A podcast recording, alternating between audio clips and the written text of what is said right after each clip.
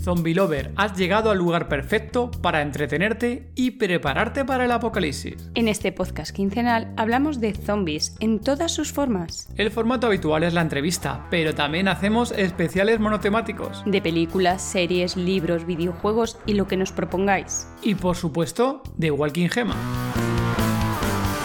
Invitamos a gente relacionada con nuestro género favorito. Personas que trabajan en el mundo del cine, la televisión. Creadores de contenido, como autores de libros, podcasters, youtubers, streamers. O fans del género como tú. Cualquiera tiene cabida en el podcast de Todo de Zombie. La segunda es que esa herida había salido muy cara y no podía salir mal. Tenía una Sí. sola toma para hacerla. Entonces yo dije, si la toma sale mal, esa persona muere en este rodaje. A la tercera toma ya el actor estaba muy metido en personaje. Sí. Nosotros hay varias escenas en donde teníamos que gritar corte, ir a separar a la gente para que dejaran al actor que se estaba corriendo. Y a la tercera toma ya sos un zombie. o sea, ya te metiste en personaje. Episodio 61 del podcast Todo de Zombie. Hola Zombie Lover, contigo somos Todo de Zombie. Hola David. Hola Gema, ¿qué tal? Hoy nos acompaña Juan Mirarchi, director y productor de cine, guionista, fotógrafo y programador. Hablaremos sobre todo de su película independiente Sangre Sucia, de bajo presupuesto de 2015, que se rodó mientras estudiaba en la facultad. Os recomendamos mejor ver el episodio tras ver la película que está disponible en YouTube. Comentaremos también sobre sus nuevos proyectos. Zombie Lover, disfrútalo. Bienvenido Juan, buenas noches. Hola, ¿cómo le va? Buenas noches. ¿Todo bien? Hola, buenas. Bueno, saludos por ahí a- al resto de, de Zombie Lovers que están por ahí, del Patreon. Muy buenas ahí a Alberto y a Pablo que estaban ahí en directo, han comentado antes. Hola. Y Juan, nosotros te hemos conocido a través de nuestro querido amigo Zombie Ecuador, que es una persona que comparte un montón de materiales en Twitter, no sé si le conoce, pero comparte un montón de contenido, está siempre al día mirando cosas y novedades, tanto novedades antiguas como modernas. Y hace ya tiempo lo pasó por el grupo de Telegram de Todo de Zombie y compartió el enlace de la película tuya, Sangre Sucia. Y a partir de ahí ya te seguimos, vemos ahí un par de cortos tuyos, eh, hemos hablado algunas contigo, visto lo que has compartido. Y aquí Gema y yo dijimos, oye, a Juan hay que traerle aquí al podcast y charlar con él, que se le ve que encima que también que, le, que te gusta el género zombie, ¿no, Juan? También. Y creo que de, de toda la vida, eh, desde antes de descubrir que me gustaba el cine, eh, siempre Fíjate. fui de, de consumir mucho, mucha película de zombies, muchos juegos. Y nada, era como cuando descubrí que se podía hacer cine y que podía tener mis propias Uh. historias. Lo primero que tuve que hacer, eh, bueno, mi primer corto es de zombie, mi primera película es de zombie. Pues bueno, ya me fui un poco por otros géneros, pero película que sale de zombie, película que, que estoy ahí, sea la más porquería de todas. ¿Puedo decir malas palabras? Bien. Aquí sin problema, no te preocupes, aquí no hay, no hay niños ni nada de eso. Bueno, hay niños, pero están dormidos. Por ahora, esperemos, esperemos que no se despierten. Bueno, si sos fanático de los zombies, una mala palabra no te, no te hace nada. Para nada, para nada. Ah, claro, porque muy, soy muy argentino y la puteada me al toque. Ah, normal, no te preocupes. Yo te suelo. Además, Gemma muchas veces me echa la bronca, muchas veces, Gemma, ¿verdad? Sí. Porque yo soy muy, muy mal hablado, ya te lo digo yo. Yo encima suelto tacos enseguida, y ya sea entre amigos en el trabajo, y se me escapan las palabrotas, y bueno, es que soy así a veces. Bueno, de hecho, si ustedes leen los comentarios de mi película, hay varios que dicen, no, ¿por qué son tan amabla- mal hablados los argentinos? Siempre diciendo mucha mala palabra. Y yo digo, estás en un contexto zombies, no vas a decir malas palabras. Vas a estar tan correctito con la palabra. Así que bueno, por eso lo aclaré. digo. ¿Puedes describirnos de qué va más o menos la película de Sangre Sucia, de lo que recuerdes? Porque se hizo hace mm, siete años mínimo. Siete años 2015, mínimo. Juan, tenemos que apuntar 2015. No sé si. Sí, pero se publicó no. en 2015, pero está rodada antes y está el guion hecho antes y Ah, demás. Que nos cuenta Bueno. Juan. Entonces, bueno, cuéntanos un poquito para que los zombie lovers se, Se ubiquen. se ubiquen, sí. Bueno, según mis cuentas, la grabé a los 23 y tengo 32. O sea, pasó, pasó tiempito. La, la película trata, eh, hay dos protagonistas en la película. El- La primera que conocemos es Laura, que, bueno, llega a un edificio a buscar algo, que hasta la mitad de la película o hacia el final no lo sabemos. Y en medio de esa búsqueda se, se entera que hay un apocalipsis zombies y, bueno, se encuentra con, o la salva de la situación, otro el otro protagonista de la película, que es Darío, que es un estudiante de cine, que, bueno, que está como muy manija con las redes, en lo que era en ese momento, más que todo Facebook. Estaba muy manija con las redes y estaba como muy al tanto de todo lo que estaba pasando y se le ocurre la idea de, de querer hacer un documental sobre lo que estaba pasando para que el día de mañana, si, si había un mañana, todo eso quedara do- documentado. Y bueno, por este contexto zombie quedan todos encerrados eh, en una casa hasta que esta chica, que es como la- el motor de la película, dice, bueno, hay que salir porque nos van a, nos van a matar. Y ahí terminan de conocer al resto de los personajes, eh, que bueno, que es un soldado, Darío, que es el que los ayuda a zafar más que todo, porque es, el único que, o al menos eso creemos en un principio, que es el único que está acostumbrado a las armas. Y bueno, y a lo largo de la trama nos vamos enterando a qué fue al edificio la protagonista, qué relación tenía con la gente que vivía ahí. Muy buena jugada esa, Juan. Eso, eso está muy bien en la película y como vas soltando poquito a poquito, eso me mola un montón, ¿eh? eso de la peli. Vamos soltando miguitas. Vamos soltando miguitas ahí sin saber qué coño pasa de la película, el porqué de todo esto. Hacen como, ¿qué hacías tú aquí en esta casa? Empiezan a preguntarle a, a, la, a la prota, empiezan a decir, ¿pero por qué? ¿Qué hacíais aquí en el edificio? No entiendo qué hacéis aquí en el edificio, ¿no? Toda esa parte está muy bien jugada. ¿Por qué están armados si no son policías esas cosas? Y bueno, a lo largo de la película te, vas enterando qué hacían ellos dos ahí, porque bueno, va ella con su mejor amigo, que es como su guardaespaldas, digamos, y bueno, llegan al edificio a, buscar algo que, les requiere que estén armados, y bueno, justo en el medio se desata un apocalipsis zombies, y bueno, están obligados a, estar encerrados con eso que iban a buscar durante toda la trama, y a la vez conocer a este estudiante de cine que, bueno, es el que, es el que está siempre informado o, o, el que está viendo a ver qué pasa todo el tiempo con la tecnología y es como que cada, cada personaje va ayudando a que vayan llegando al final de la trama, digamos, que vayan sobreviviendo. Eso está, está muy guay, ¿no? Ahí con la parte de. ¿cómo? ¿Es Mariano o Darío? ¿Quién es el, el, de la cámara? ¿Quién es? ¿Mariano o Darío? Darío. Darío Mariano es el, el, soldado. el, soldado. El soldado, vale, vale. Pues Darío. Ahí la parte de Darío sí que me mola porque, aparte de lo que dices tú, es un contexto que es bastante antiguo, que el tema de móviles sí que había móviles y demás eh, por ese año sí que había, móviles y demás. Pero me mola porque está él con la cámara y es en plan como, Ahora sí que todo el mundo va con un móvil en la mano, ¿no? Sí o sí en todo momento. Y joder, que si hay un puto apocalipsis zombie, una de las primeras cosas que es que todo puto Dios estará con el puto móvil grabándolo, subiéndolo a todas las putas redes sociales y subiéndolo vídeos. Y eso está muy bien ahí, porque joder, está el tío, le mola el cine, le mola y dice, joder, yo quiero documentar todo esto que pase. Entonces, está más preocupado por tener la exclusiva que por Sí, sí, total, total, eh. Total. Tarda ahí en cambiar el chip, eh. Cambia ahí. Hasta que luego lo dices tú. Y luego también otra cosa importante de la, de la película, Juan, y ahí chapo otra vez, de, de la evolución de los personajes, que no, que hay veces que hay, que hay gente que. Bueno, estuvo pena prima, ¿no, Juan? Esta fue tu primera película, ¿verdad, Juan? Mi primera peli que la estaba haciendo a la par de la facultad. Yo estaba en, en segundo año de la facultad, rancioso. Ya quería hacer cosas. Y bueno, justo les contaba un poco fuera de cámara que mi primer trabajo para la facultad fue un corto de zombies y la facultad tiene como otra mirada, más de, que hagamos cine francés, uh. cine más, o bueno, el cine argentino que tiene como, como cierta estructura parecida al cine francés o más europeo, digamos. Entonces, como que es una fábrica de, de, cliché, ¿no? Cliché total, ¿no? Un cliché total. Claro, yo te caigo con un corto de zombies en la facultad que en esa época no era tan. O sea, 2010, creo que recién empezaba The Walking Dead. Hostia. En esa época, primera temporada de Walking Dead. Fíjate. Entonces era como muy nuevo para la facultad, nos criticaron un montón, tuvimos que hacer un montón de modificaciones para que se adaptara un poco más a lo que ellos esperaban, a lo que ellos esperaban. Entonces fue como, nada, que, me bajaran puntaje o o me desaprobaron el trabajo solo porque no cumplía ciertas expectativas con lo que ellos me estaban enseñando, fue como que a mí me dije, listo, tengo que, tengo que criticar esto. Que de hecho hay una escena dentro de la película que, que, el personaje que estudia cine dice, están tan preocupados por ser distintos que terminan haciendo todo lo mismo igual. Sobre todo acá en el cine argentino hay como una tendencia al cine como más snob o más serio, digamos, donde el cine de zombies es mal visto, o cualquier película, o el género en general, es más visto. Entonces, bueno, nada, como que de ahí surgió, digo, necesito decir esto, necesito que mi primera película sea de zombies y cuando eso tenga resultados, decir yo salí de una facultad donde esto no era fomentado. Qué bueno. Eh, nada, y ahora es re loco porque no sé cuántos años pasaron ya y, por ahí me entero que pasan eh, el corto este de terror, que lo habían censurado en su momento, lo pasan como ejemplo de que, qué buen corto había quedado. Hostia, ¿en serio? Hostia. ¿Pero cuál, cuál? ¿Qué versión? ¿La versión que te recortaron o la versión del director? No, la versión recortada, la versión que hice para la Facu. Que en defensa de la facultad igual puedo decir que, que, lo tomé como un desafío. Fue como, no podés hacer esto, mirá como sí, te hago una película. Así que bueno, nada, también lo que tenía ese trabajo, el corto, es que era primer año de la facultad, entonces era muy compartido. Éramos todos directores, éramos un equipo de 15 personas. Como que no había muchas ideas que no había podido implementar, muchas cosas que no había podido sumar. Y me quedaron ahí, dije, necesito hacer algo con esto.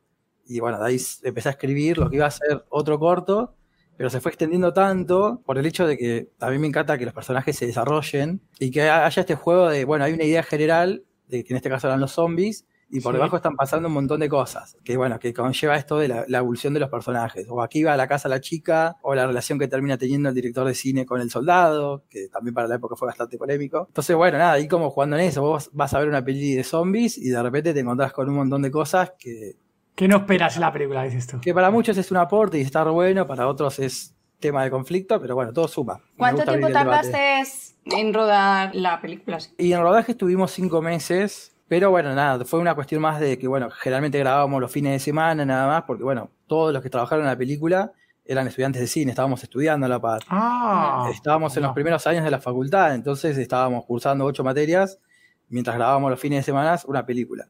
Y a la par, los cortos de la facultad veníamos a full. Así que bueno, tardamos como cinco meses en grabar. Bueno, por otro lado, también fue una película súper independiente que la financié toda yo, estudiando en la facultad. O sea, fue como, nada, se podía, se juntaba la plata, se grababa y así. Y así que bueno, así más o menos cinco, cinco meses. Además, bueno, lo bueno es que justo salía de Walking Dead y todo el mundo quería ser zombie. Así que ¡Oh! nosotros, joder, ¡Qué buena es ahí! nosotros queríamos, nos pasó un montón de veces que teníamos confirmado cinco personas para hacer de zombies y el día del rodaje caían 20 personas, que nosotros no sabíamos de dónde habían salido. Hostia. Pero era como, alguien bueno. le contó a alguien que iba a ser de zombie y de repente teníamos, que bueno, nosotros cuando empezamos la peli teníamos dos maquilladoras y terminamos la peli con 15 maquilladoras. Uh, Por la Juan, qué de maravilla. Eso para, para ser tú para la prima, ¿no? Maravilla ahí. Pedazo Sí, de reparto ahí, equipo ahí. Terminó viniendo más gente y yo era como, nada, se nos iba la mucha hora, mucho tiempo en, en maquillar a, todos esos- eh, a toda esa gente. claro, claro. Era como cada- de repente tuve un ejército de maquilladoras maquillando un ejército de zombies. También fue como, bueno, creo que gracias a, a que la serie estaba muy de moda, todo el mundo quería estar en una película de zombies. Entonces nos ayudó con los extras, nos ayudó con las maquilladoras, que fue todo súper independiente. No, no, digamos que todos fueron de alguna manera productores ejecutivos, porque no se grabó, o sea, no se le pagó a los actores, no se le pagó a los maquilladores. Yo solamente compraba los materiales. Nada, se hizo como una cosa muy de facultades. Acá en la ciudad en la que yo vivo, que es la ciudad de La Plata, es una ciudad muy, muy de facultades. Entonces hay un montón de gente joven y, y nosotros grabábamos todo lo que es la parte de la ciudad abandonada, la hicimos en la ciudad universitaria, que los fines Ah. de semana es una ciudad vacía, una ciudad desierta.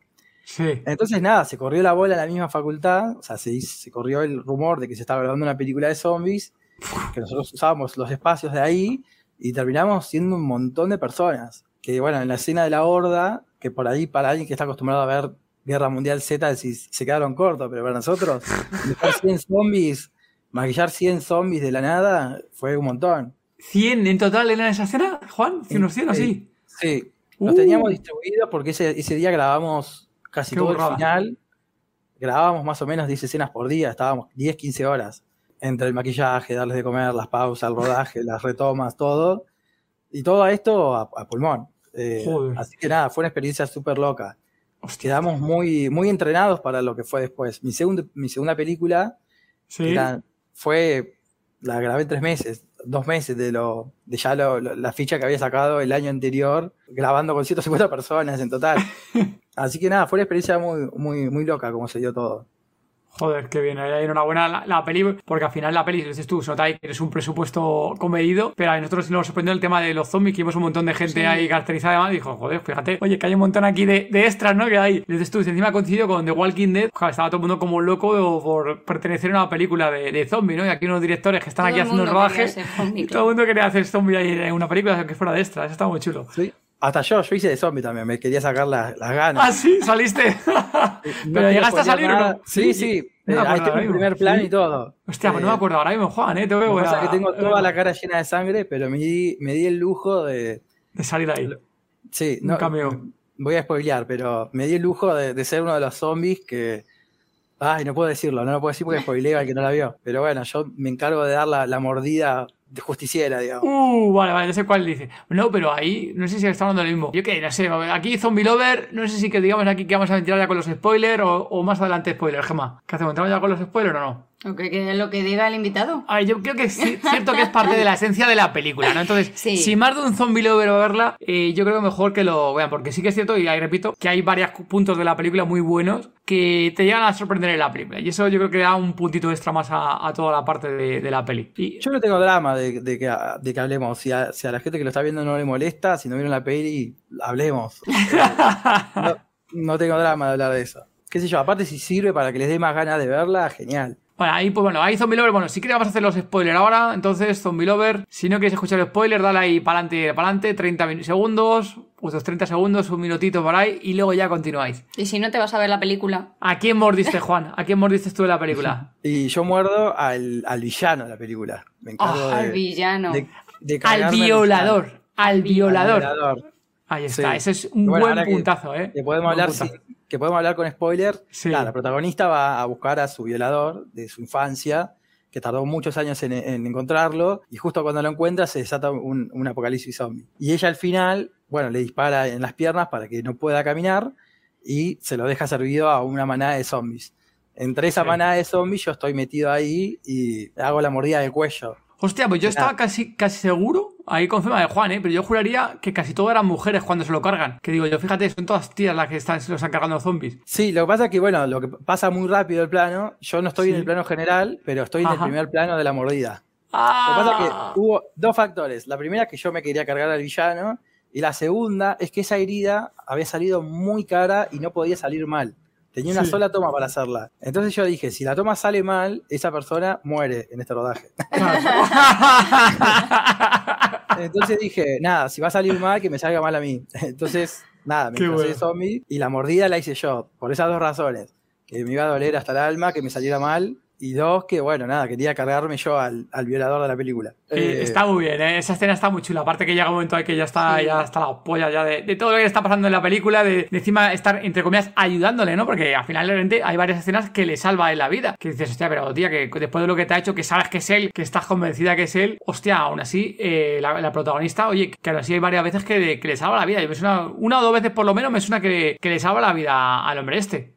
Lo que tiene es que creo que el personaje Laura es, mm, más allá de todo lo que sufrió, es muy inteligente y sabe que lo fundamental es sobrevivir. Eh, entonces, mientras más sean, mejor. Pero ya lo último, donde ya casi la mitad del equipo, ella no sabe qué, pasó, sí. pero los Sí. pierde, no sabe qué pasó, y se queda justo solo con él. Y creo que él le dice alguna boludez o se intenta propasar ya que están solos, y eso le revive todo el trauma y se acuerda por qué está ahí. Pero creo que también es se, se logra separar de la situación y en vez de matarlo ella, se da el lujo de ver cómo se la comen los zombies.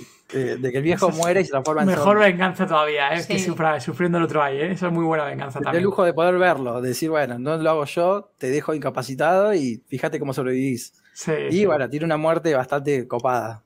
Sí, es buena. Ahí te regodeaste. Encima lo dices tú que tú querías matarle también. Ahí te regodeaste, Juan, en esa escena.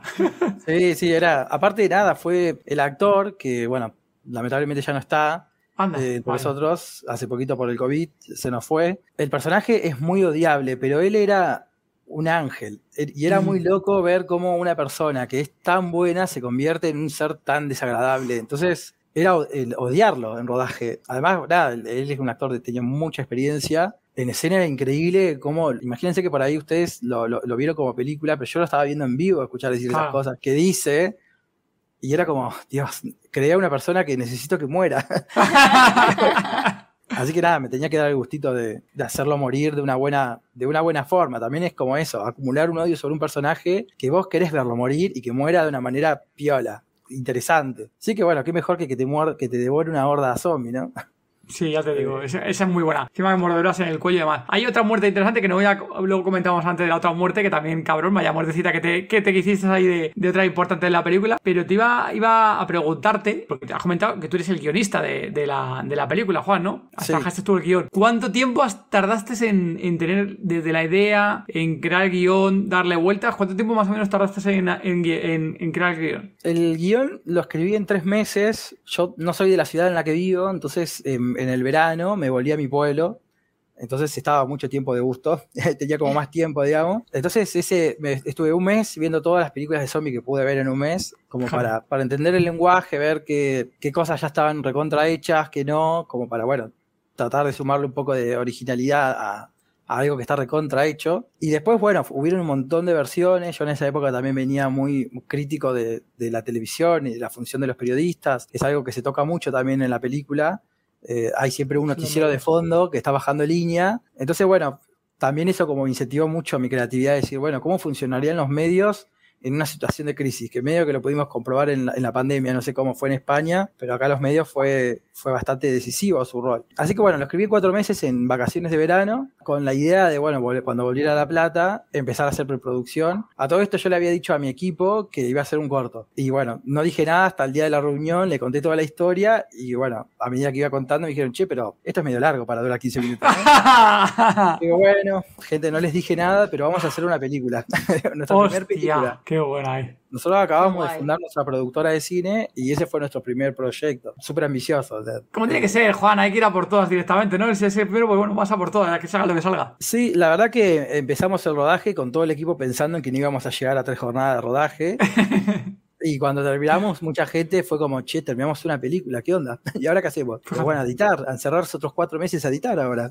Y si te voy a preguntar, Juan, el tema de postproducción y edición, otros unos cuantos meses, dices, cuatro meses por ahí más o menos. Sí, a mí me llevó más o menos, yo la edité también, me, encanta hacer todo, la edité, pero después hay otras partes que yo no las controlo tanto, que es la corrección de color, Ahí dice que el director de, los, los, directores de fotografía se tomaron casi dos meses, tres, y el sonido también llevó tres, cuatro meses a la par de la corrección de color. Así que sí, habrá llevado cuatro o cinco meses también. Por eso decía que desde el guion hasta que se estrenó pasaron. Imagínense que mientras estaba en postproducción esta película, yo estaba grabando la otra. Muy, muy manija, muy ansioso. Entonces, nada, aprovechaba los días que, que estábamos en edición o mientras estaban haciendo esas cosas que yo no, no, no, metía la mano ahí, nada, me fui a grabar otra peli. Me armé otro equipito aparte y grabé una peli mientras el equipo estaba concentrado en esta. Así que nada, fueron otros cuatro, otros cinco meses más. Sí, habremos estado entre el guion y, y, hasta que se terminó de editar un año y monedas. ¿Qué premios conseguiste con ella? En Argentina hay un festival que se llama el Buenos Aires Rojo Sangre. Eh, es, bueno, ahí ganamos el premio del público, o sea, voto del público,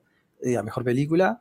Después ganamos una, no me acuerdo qué país, en Estados Unidos, me parece que fue un festival, pero a mejor fotografía y otro a mejor sonido. Pero bueno, nada, también lo que tiene la peli es que al ser independiente tiene un montón de detalles que por ahí te deja fuera de, festivales y eso. No, no, tuvo un recorrido muy grande a nivel festivales. Creo que fue una película más de la gente también, porque literal al, al mes que la habíamos estrenado ya tenía 100.000 reproducciones en YouTube, que quizás para un youtuber o, cosas así no, no es nada 100.000 reproducciones, pero para nosotros que nos levantamos una mañana dijimos vamos a hacer un corto y terminó siendo una peli y de la nada salimos en el diario, quedamos en festivales, Tuvimos un montón de, reproducciones de la nada. Y bueno, con esto hablando de, redes, literal, hace unos días subí una escena en TikTok y le dio 150.000 reproducciones nuevas a, la película en tres días.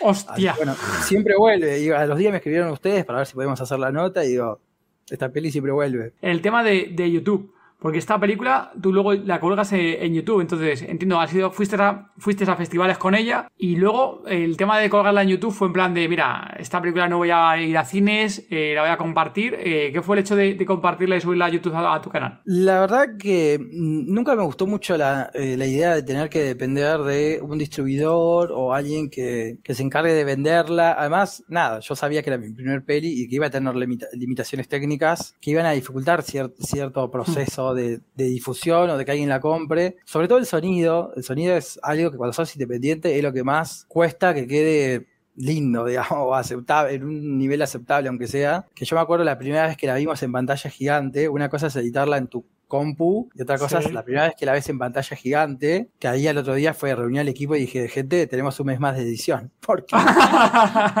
no, o sea, les cuento una anécdota que fue terrible, yo no lo podía creer, casi me muero. Nosotros en la escena de la horda, ves 100 zombies que vienen hacia la cámara y de fondo el cielo es negro, en teoría. Pero mientras más grande es la pantalla, más luminancia tiene el video. Cuando la vemos en cine la primera vez, se veía hasta el fondo de la calle, los vecinos parados. todo se veía. Nosotros, claro, o sea, independientes, nos de, de alquilar una sala antes para ver cómo se veía en pantalla gigante. Pero bueno, más grande la pantalla, más luz tiene. Más se veía, claro bueno, ese día me enteré que se veían todos los vecinos, que se veía todo. O sea, de ahí dije, gente, bueno, lo mismo con el sonido.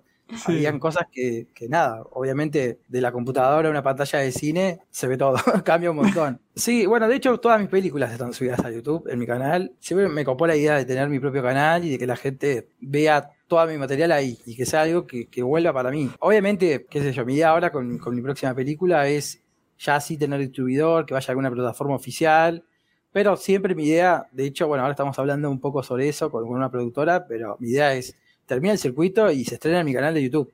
O sea, más allá de que, de que pase por alguna plataforma o lo que sea, al final del día lo quiero en mi canal. O sea, quiero tener ese derecho, porque bueno, nada, qué sé yo, es como, como mi, forma. Me gusta tenerlo en mi canal. Eh, así que bueno, veremos. Todas mis pelis están ahí, ahora vamos a ver qué pasa con la cuarta. Que mi idea es que sí, aunque sea un año después del estreno oficial, que esté en, el- en mi canal. Subirla al canal de YouTube. Estaba viendo aquí que justo la de Sangre Sucia, que son por aquí hace 7 años que la subiste, tiene ya 309.000 visualizaciones, eh, Juan, ¿eh? No está nada mal, ¿eh? Nada mal. Y que lo que decía, hasta hace dos meses tenía 150.000 y había quedado varada ahí. Un video de TikTok la revivió de vuelta, de tanto tiempo, como que, bueno, se, se revalorizó. Y de la nada llegó a las 300.000, que estoy ahí como loco, porque, bueno, en teoría entre hoy y mañana llega a las 3.000, a las 300.000 y pico. 300.000, 9.000. 309.000 ahora mismo, ¿eh? tiene ya. 309.000. Claro. Estoy ahí manija con que llega. A mí me gustan los números redondos, que llega a las 10.000, a Uh. las 310.000. No te falta mucho, no te falta mucho. Cuando volvimos el episodio, pues lenta a lo mejor se dispara unos cuantos miles más, ¿eh? Un poco de suerte. Sí, la verdad que sí, siempre vuelve, literal. Siempre hay un comentario de, che, no sabía que esta película existía, qué buena onda, o qué bueno que siendo independientes tenga esta historia. Porque sí, tiene como sus cosas por ser independiente, pero la trama está buena. Si, si lográs bancarte los primeros 10 minutos hasta que entendés la lógica de la peli, a los que la estén viendo, véanla. Aguanten los primeros 10 minutos, que después también yo la grabé en orden, entonces es como que podés ir viendo cómo mejora técnicamente a lo largo de la peli también. Sí. Es como mi primer película, mi primer cosa grande, literal. O sea, pasé de, de ser una persona tímida a de repente tener 100 personas en, en el set y yo ahí actuando cuatro tipos distintos de zombies para ejemplificar a la gente qué quería. Nada, fue como todo muy loco el proceso con la peli. Siempre Sí, vuelve. mira, aquí están eh, en el directo aquí de los compis de, de que están aquí apoyando a todo el zombie de Patreon. Está por aquí Pablo Alberto y ambos, ambos han dicho, tanto Pablo como, como Alberto, que van a ver la película. Fíjate, ya tienes otras dos reproducciones más mínimo, por lo menos, ¿eh? Bueno, que dejen los comentarios en YouTube de qué, le- qué les pareció. Ah, ahí Yo está, leo- ahí está. Yo leo Ahí todo y me, y me copa saber. Con respeto, siempre con buena onda. Sí, sí, sí, Eh, hay como buena onda, eso es verdad. Que te iba a decir. Juan, Spoiler alert. Ahora viene spoiler, Zombie Lover. Viene spoiler, pasar para adelante. Que ¿Cómo se te ocurre matar aquí a, a la pareja Juan? A. Mariano y a Darío. Hostia, tío. O sea, están en toda la película y qué tal, que no, que sí. El chico aquí está detrás del otro, no sé qué. Y ya cuando ya parece que ya se hacen caso en uno al otro, que tal, que todo bien, vas y te los cargas, tío. Te cargas a la pareja, Juan. ¿Cómo Bueno, haces eso? no, se carga a Mariano. Bueno, pero se los cargan los dos al final. Ahí, joder, vaya. Bueno, eso iba a decir yo. No sabemos si Darío se murió. Bueno, bueno, bueno. entonces Está ahí, se, ahí, queda, está se queda ahí, ¿verdad? También hay, hay un avance en todo el personaje. Desde el principio él no quiere se Sí. niega a agarrar armas y termina, de hecho, en la escena de la gorda, él juega un papel muy importante ahí. Sí, verdad. Logra salvar a Mariano medio al pedo porque después lo mata igual, pero eh, Está jodido, nada, sí. eso es muy, de- muy Shakespeareano de mi parte. Yo hoy en día me critico ese final porque también es como muy común en el cine LGBT que siempre, siempre terminen mal las relaciones. Ya. Hoy en día la vuelvo a mirar y digo, pucha, debería haberle dado un buen final a, a esa historia.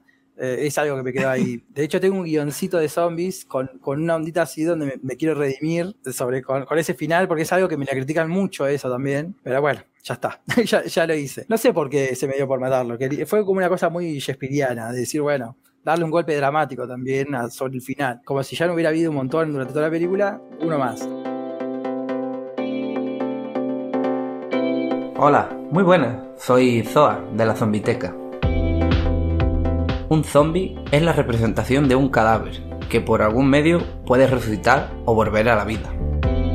En la cultura popular, el zombie es una figura legendaria, propia del culto vudú.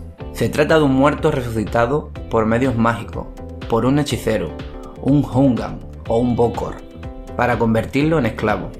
En algunas versiones de esta leyenda se sostiene que si una persona es mordida por un zombie, se convierte en uno de ellos, como también pasa los vampiros y los hombres lobos. ¿Sabíais que a principios de los 70, cuando los temas en los cómics estaban prohibidos, Marvel tenía un sello independiente llamado Curtis Magazine? Aquí sacaban historias que en aquel entonces eran impensables. Legiones de monstruos, Drácula, el monstruo de Frankenstein, hombre lobo y zombie. Bueno, el zombie, mejor dicho. Había uno único, solo, solo uno. El famosísimo, a día de hoy, conocido como Simon Garth. Este aparecía en Tales of Zombies o historias de zombies y para poder sacar estas historias Marvel bajo este sello independiente lo mostraban en unos periódicos en blanco y negro para que la gente adulta, entre comillas, era la única forma de poder sacarla a la luz, en plan como si fuese un periódico. Hasta que el sello comiquero fuera nuevamente revisado porque luego tuvieron una revisión y expandiera fronteras para poder tratar temas como los de hoy, más actuales, más fuertes, la palabra zombie fue sustituida, sí, sí, fue sustituida por el término Zubenbai, que se deletrea Z-U-V-E-M-B-I-E. Se leería, supongo, como Zubenbi o Zombie, una cosa sin rara una palabra diferente para referirse a un concepto cuya mención estaba prohibida, lo normal en la historia de la humanidad, como palabras y ejemplos como frungir, como... No vamos a entrar en detalle, pero me estáis entendiendo a lo que me estoy refiriendo. Una curiosidad es que Bill Everett, que es el creador de esta historia del, del bueno de Simon, fue creador también de Namor, el Atlante de Marvel. Aunque lo curioso de lo que quería hablar es que falleció cuando por, fin sacaba su segundo ejemplar de historias de zombies. Fijaros, tardaron mucho, eh, le costaron mucho trabajo, sacaron el fenómeno como tal y justo cuando está con su segundo manuscrito, él muere. Y como por arte de magia, vudú por así decirlo, esa historia resurge por manos de otros ayudantes y cosas que encontraron en su, en su despacho. Recordad que en todo de zombies podéis encontrar todo tipo de historias, todo tipo de eventos, todo tipo de todo lo que tenga que ver con zombies. Y desde aquí, la Zombiteca apoyará siempre todo lo que pueda. Recordad, la Zombiteca. Hasta luego, zombie lovers.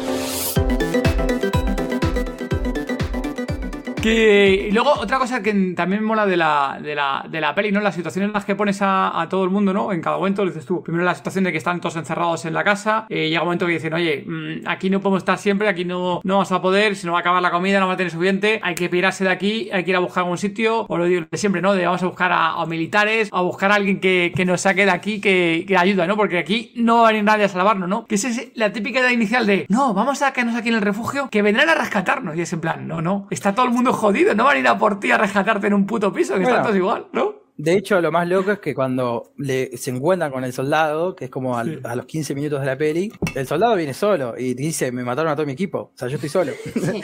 o sea, y dudo que el centro de refugiados sirva o exista. Vamos si quiere, pero... Ya, ya me volado. Y yo siendo soldado, estoy solo... No eh, hay mucho más. Claro, a los 10 minutos el, el, soldado dice, mataron a todos mis compañeros, nos mandaron al muere, porque nunca nadie nos dijo que, que a qué nos enfrentábamos. Fíjate. Así que bueno, imagínate cómo está el resto. Así que sí, eso también fue como, como una, una, crítica a los medios, porque si prestan atención a lo que se está diciendo en los sí. medios, sí te están diciendo que te van a ir a buscar, que te quedes en tu casa, y después te encontrás un soldado que dice, no, nosotros no estábamos ni enterados, nos mandaron a la muerte, y no hay equipo, no hay rescate, es sálvese quien Estamos pueda. Solos. Sí, y luego el sálvese quien pueda, también como siempre, eh, entre comillas, pisando a otros o, o, anteponiéndose a otros, ¿no? Que no son de tu grupo o que no sabes qué te pueden hacer contigo, ¿no? También la escena esa muy chula de, de bueno, este no es spoiler, ¿eh? Pablo, aquí no me echa la bronca que no es spoiler de la película, ¿eh? De cuando, cuando roban el coche, que cogen un vehículo y se montan en el vehículo, vienen zombies y dicen, me da igual, yo me llevo este coche sí o sí, ¿no? Sí, tenés toda una situación de pelea por un auto. O sea, Fíjate, llegas, llegas a, a, ese punto y, y humanos matándose entre humanos por un auto. Que si después prestan atención un poquito más adelante, esos tres personajes están, son zombies.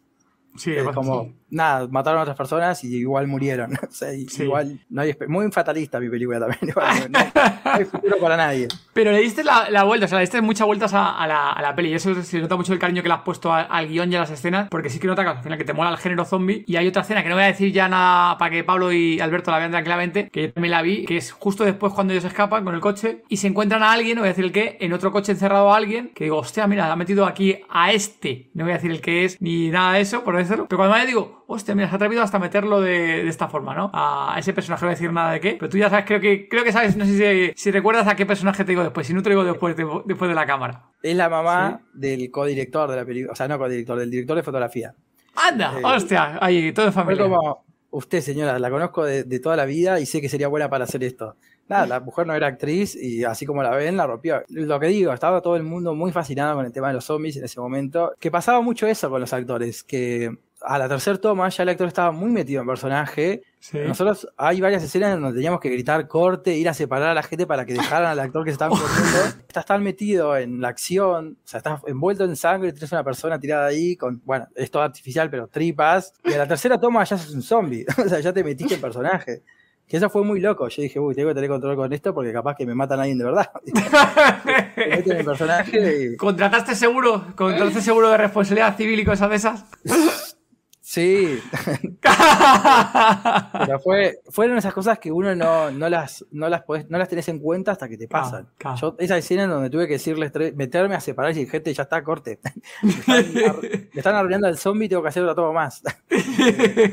era, era muy loca. Y yo dije, wow, qué loca la gente. Pero cuando a mí me tocó hacer de zombie, me pasó lo mismo. A la segunda toma eh, fue como alguien, che, salí, déjalo, ya terminó. Y yo, tipo, resacado queriendo comérmelo. Eh, es como re loca la mente humana en ese sentido. Películas tuyas, entonces, Juan, cuéntanos. Hiciste Sangre Sucia y cuáles vinieron después. ¿Qué películas fueron? La segunda se llamó Decisiones, que es un, es un drama, un triángulo amoroso de amores no correspondidos.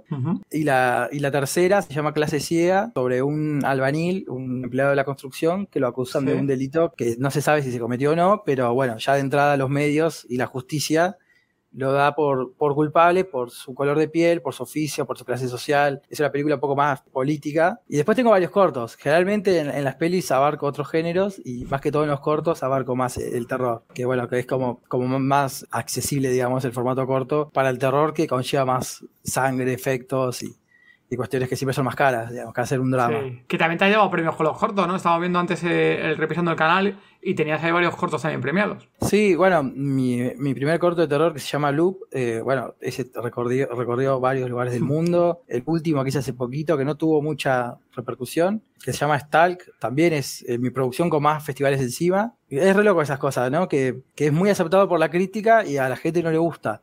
Y lo que a la gente le gusta, la crítica no le da bola. Es como, Sí.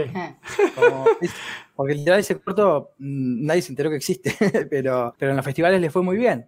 Es como muy ahí, rara la cosa. Y ahora Diferente público, sí. Diferente público. Claro, es como, no sé, la crítica es como, no sé, busca otras cosas, es como cine para, para cineastas. Y yo, la verdad que no hago cine para, para cineastas, me interesa que lo vea la gente, gente, espectadores, gente que no, que no está tan metida en cómo metió el plano acá, cómo metió el plano allá, quiso decir esto, quiso decir lo otro. Que si bien eso está, no, no estoy para, no estoy pensando en, en ganarme un Oscar con mis películas. Me copa más quedar en el colectivo de la, de la gente. O decir, che, mirá que piola esta película. No te voy a decir que no aceptaría un Oscar, pero, pero bueno, no, no es, no es mi objetivo al final del día. Y luego también tienes otro corto que es eh, Infección. Bueno, ese es el corto de la facultad que les contaba al principio. ah, vale, vale, vale, vale. Lo tengo subido a, mi canal. Sí, ese, ese es el, primer corto que hice para la Facu y es el corto que les contaba hoy. Que bueno, que ese, el protagonista de ese corto, no sé si en España es muy conocido, el- te lo resumo así nomás. No sé si lo conocen allá. Pero bueno, acá es un youtuber muy conocido que hace resúmenes de películas, de todo gracioso, y bueno, y él es el protagonista de, del corto, digamos. Que bueno, de ahí hay. Las mejores escenas fueron ideas mías. Pero bueno, ese, ese es el corto que hice en la Facu, que, que bueno, éramos 15 directores, así que imagínense que eh, yo lo subí a mi canal porque yo lo edité, entonces como bueno, tenía una ventajita ahí. Pero bueno, nada. Y también me comí otro corto que hice el año pasado que se llama Nos- Nosotros Dos. Ah, ese no lo he visto. Ese no lo he Ese visto. es, es un drama de dos personajes en un mismo espacio, que se lo grabé en pandemia, porque me gané un premio con el guion. Y bueno, como ganó el guion, me lo financiaron. Así que bueno, y ahora este año, si todo sale bien, vuelvo al terror, que hace un montón que, que no hago nada de terror.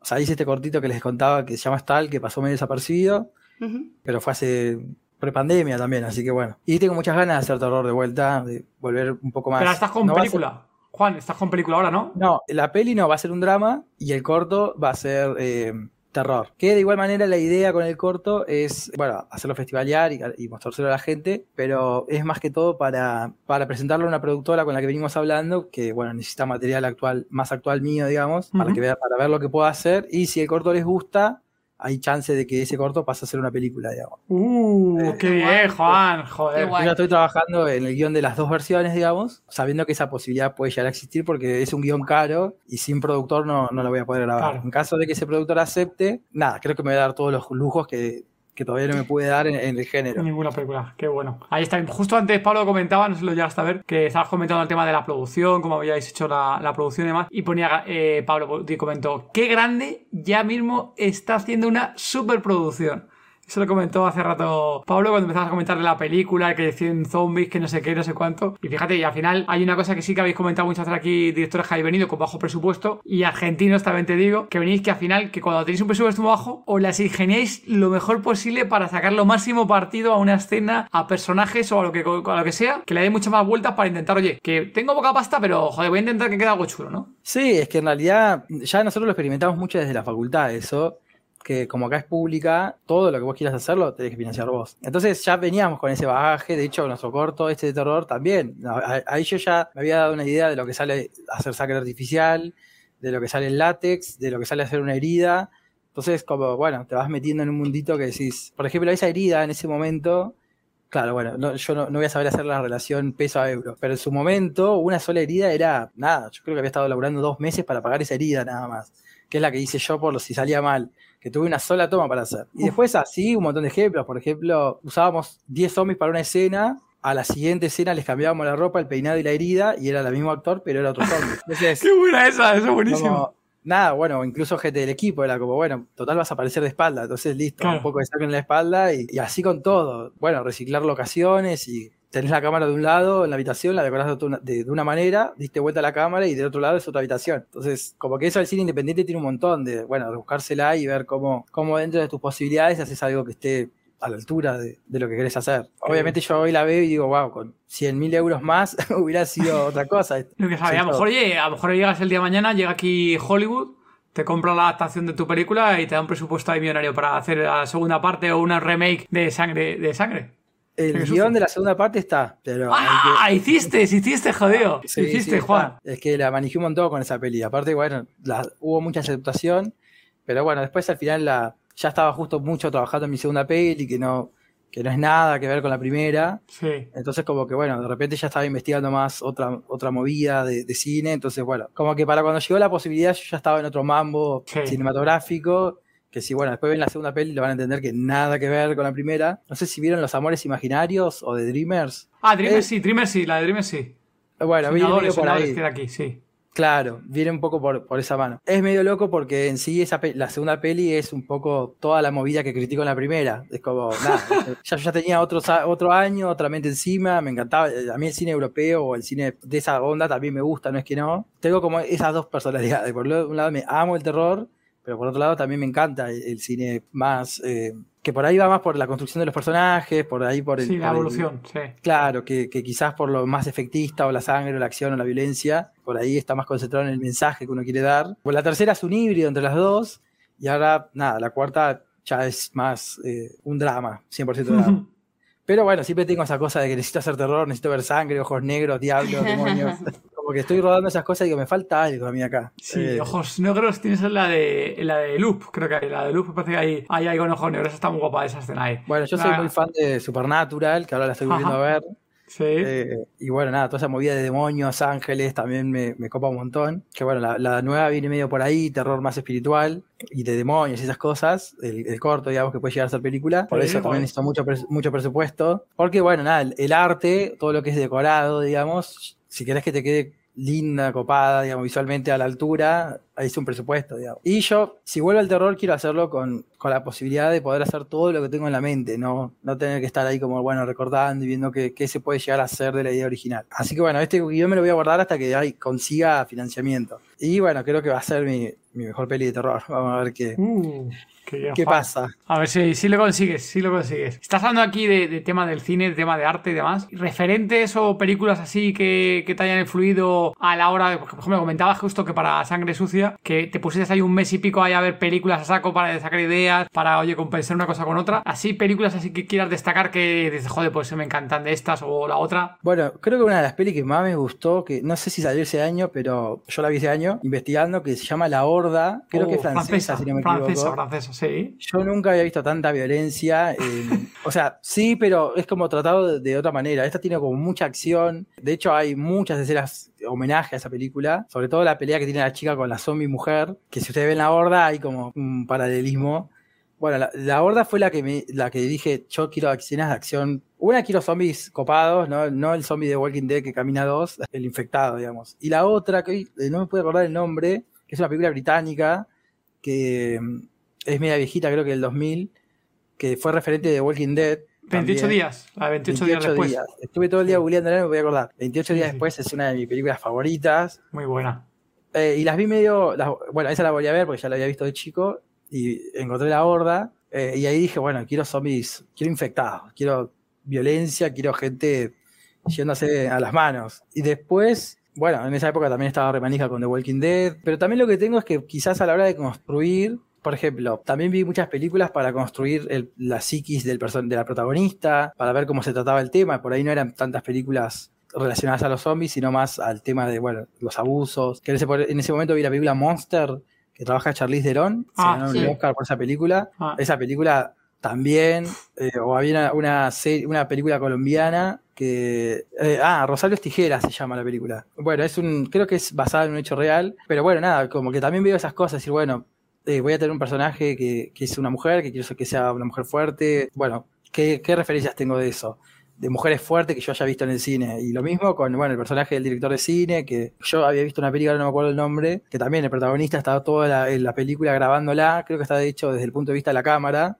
Y dije, eso me, me- me suma, me, me gusta. Yo ya sabía que quería meter un director de cine para hablar un poco de, de la crítica que yo quería hacer al ambiente cinematográfico, pero cuando vi esa peli terminé de, uy, estaría bueno también meterme adentro, porque hay varias tomas que son dentro de la cámara del personaje, Mm. que creo que, bueno, hay una escena en un pasillo rojo que se ven planos desde adentro, que eso era el actor grabando la escena, viviendo el momento posta, eh, eso, eso me gustó un montón también. También, bueno, hay veces que de la, de la, de la música, de los videoclips, saco un montón también. Yo, más además de dirigir películas, trabajo en el cine también y hago muchos videoclips. Entonces tengo como mucha cultura de videoclip también. Entonces como que bueno, voy sacando de allá, de acá. Hay veces que los referentes no necesariamente son del mismo género. Sí, al final Pero luego bueno. también es lo bueno, ¿no? Cuando tenéis, cuando tenéis ahí el don de la creatividad, ¿no? Que sois capaces de fusionar ideas de una cosa a otra y llevarlo a, a donde quieres, ¿no? A un género de terror, ¿no? Algo que no tenga que ver es tu tema de videoclip o anuncios, yo qué sé. Y que eres capaz de, de coger esa idea y llevarla, adaptarla a otra cosa, ¿no? Sí, a mí me gusta jugar con esa ambi- ambigüedad que tengo como espectador de poder ver algo súper pochoclero y disfrutarlo un montón, a ver algo súper lento y que tiene mucha, mucho desarrollo. Como que tener los dos mundos, ¿no? Una cosa más efectista y la otra que es más de desarrollo de los personajes, evolución. Y eso a mí me copa, decir, bueno, no veo una peli de zombie que al final del día o ridiculiza la la idea del zombie o no me aporta nada. Me copa que, que termine y diga, che, me dejó pensando en lo malo que es la humanidad en algunas cosas, o la individualidad que tenemos. Y bueno, lo, lo que les contaba un poco hoy, o estar de vacaciones y darme cuenta cómo la televisión y el noticiero influye. Yo, por ejemplo, en mi casa no tengo televisión, pero en mi casa sí se ve mucha televisión. O en ese momento. Entonces, yo llegaba a mi casa y de repente tener tanto tiempo el televisor prendido, al final del día me daba cuenta que me generaba ansiedad, que me generaba ideas que yo por ahí no tenía en la cabeza, pero tanto que me las machacan en los medios, digo, empecé a darme cuenta de esas cosas y dije, "Ey, esto también lo quiero tomar y lo voy a poner como crítica en la película. Muy- Eh, Eso muy, muy de Romero, ¿eh? De George Romero todo lo que estás comentando, Juan. Bueno, en ese momento también estaba como la explosión un poco de, bueno, no, ya llevaba tres años de Facebook, pero creo que acá recién este, en mi país al menos estaba recién como poniéndose de moda. Nada, es como que absorbo mucho. También hay algunas cosas que son muy mías, como por ejemplo todo lo que dice el personaje del director de cine es algo que yo quería decir. Entonces, Sí. bueno, nada, como que su voz en algunas, en, en casi todas las cosas que dice, ese personaje, bueno, estaba diciendo, creo que es la primera vez que lo cuento eso, pero como que ese personaje dice muchas de las cosas que yo quería decir. Siempre hay algún personaje que, dice lo que el director quiere decir, y ese personaje es como el que va diciendo, bueno, él de hecho tiene una escena donde critica mucho a los medios, critica a la humanidad. Creo que hay una parte que dice que es re loco que incluso en, en en, en un estado zombie, nuestra primera, nuestro primer instinto sea matar a otros humanos. Incluso estando en un estado no racional, nuestro primer instinto es matarnos entre nosotros. Sí, sí, Eh, salvarte. Sabe que, sí. que pueda decirte, no sabes quién pueda, ¿no? Que fue re loco que, bueno, pandemia después nos damos cuenta que, que el humano, su primera reacción no es muy buena. No, no sé cómo habrá sido en España, pero acá fue muy loca la reacción de la gente. Creo que la pandemia sacó ahí- muchas cosas de, de la humanidad rara. Ahí está, ahí está, lo que dices tú. Ahí es una cosa de, o sea, los, los fans que nos encanta el género apocalíptico, ¿no? El, el género zombie, cuando llegó la pandemia, nosotros lo hemos comentado, bueno, sobre todo con la pandemia, que claro, en cada vez que grabamos un podcast, el, el tema era un poco el inicial de- del tema del COVID, y lo que dices tú, se retrataba un claro reflejo de que ya había visto en el cine, ¿no? De el tema, por ejemplo, el de las existencias de comida, ¿no? Que realmente había provisiones, había comidas que llegaban al supermercado, pero como la gente iba con el chip de tengo que comprar para mi familia porque a lo mejor se va a quedar sin comida, todo el mundo hacía lo mismo y al final, claro, no eran capaces de los, los almacenes, los supermercados, de habituar eh, toda la comida y alimentación que tenía que hacer, porque la gente no compraba para una semana, no, no, compraba ya directamente para un mes y se arreglaba con todo lo que había en el supermercado, ¿no? Y al final había problemas de existencia porque la gente, dices tú, estaba con el pánico de, no, no, me están diciendo el room, no sé qué, no sé cuánto, no te salí de casa, me llevo toda la comida y, me encierro en casa, ¿no? La comida y el papel higiénico. Y el papel higiénico. Ah, estaba por decir eso, acá hubo una crisis con el papel higiénico que era, de repente el higiénico fue, sí, sí, era oro de repente. eh, o, el alcohol en gel, que hasta ese momento que no se usaba, que vamos, no usaban ni el trato, ni sabía lo que existía, ni nada de eso, sí, sí. Yo, de igual manera, justo el año siguiente que yo estaba escribiendo la película, acá hubo una inundación muy grande que en, la ciudad en la que yo estudio. Nada, una de, una de las cosas que más me chocó de esa situación fue ir al supermercado y ver cómo la gente se peleaba eh, un caso muy que me quedó muy grabado fue dos señoras peleándose por un por un levité. No sé si allá la marca existe. ¿Levité? No, es, un es. como agua saborizada, como un jugo, digamos. Sí, zumo, sí, el zumo de, sí, sí. Claro, pero creo que son más energizantes, más como para los deportistas. Bueno, dos señoras peleándose por un jugo. Yo digo, wow, a esto llegamos. Digo, ¿qué sería si fuera más grave? Está bien que fue una, acá fue una cosa muy traumática para toda la ciudad, era la primera vez que pasaba algo así, y estuvimos como dos semanas sin luz, todo fue, fue como heavy. Hostia, Nos quedamos encerrados en la ciudad, no se podía salir, no se podía entrar. Entonces, bueno, fue, fue heavy la cosa. Pero bueno, yo vivía en el centro de la ciudad, así que mucho no me lo enteré hasta que llegué al supermercado y vi, dije, película zombies, pero me faltan los zombies. O sea, era gente saqueando el supermercado, pero sin zombies. Pero nada, ahí eh, todo ese año tomé mucho de, eso, de ver cómo la gente en una situación de crisis surge el individualismo de una manera muy, muy loca. Digo, llegar a pelearte por un jugo, no, en esa agua, el jugo. Sí que es cierto que también depende, o sea, como toda la vida, ¿no? Depende de la persona, pero con el tema de pandemia también ha sacado de mucha gente la parte mala y también de otra la parte buena, ¿no? Porque sí que había casos, dices tú, de tema de, por ejemplo, que los supermercados, de tema de, peleas, que comentabas tú, ¿no? Por tema de comida y cosas de ese tipo. Pero sí que es cierto que luego, yo no sé, creo que es al final también el, del ser humano, la, la persona, cómo ha tenido su vida y su evolución, que luego había casos de gente que de todo control era muy buena y en vez de estar pensando en sí misma, estaba pensando en los demás, ¿no? Había casos, y, yo te conozco a, varios casos cercanos, de gente que se preocupaba por la gente mayor, ¿no? Que en ese momento era el pánico de la gente mayor, que estaba en sus casas, que no salía de sus casas porque no había mascarillas, había riesgo de que se enfermaran porque todo era una incógnita, encima los medios de comunicación no ayudaban en nada, eh, era todo miedo, todo miedo constante, todo el mundo hablando que compartiendo noticias que han dicho que no sé qué, que te infectas por no sé cuánto, no sé cuánto, que era todo el, la vorágine de estudio informativa, ¿no? Que había alrededor, y lo que se había gente que eso, pues con gente mayor, que se acaba de, no te preocupes, tú estás en tu casa,